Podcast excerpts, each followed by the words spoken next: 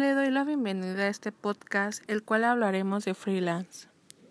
Soy la alumna Paola Morales García, que forma parte del grupo segundo 2 de la Escuela Preparatoria Oficial número 274 del Estado de México.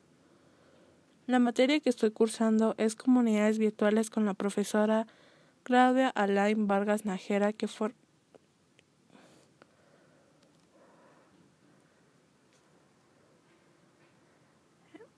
El tema que voy a explicar es freelance. Características.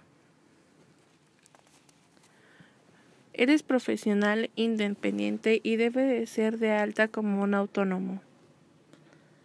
No se establece ninguna relación laboral entre el trabajador y la empresa. Freelance es una responsable de sus propios costes laborales.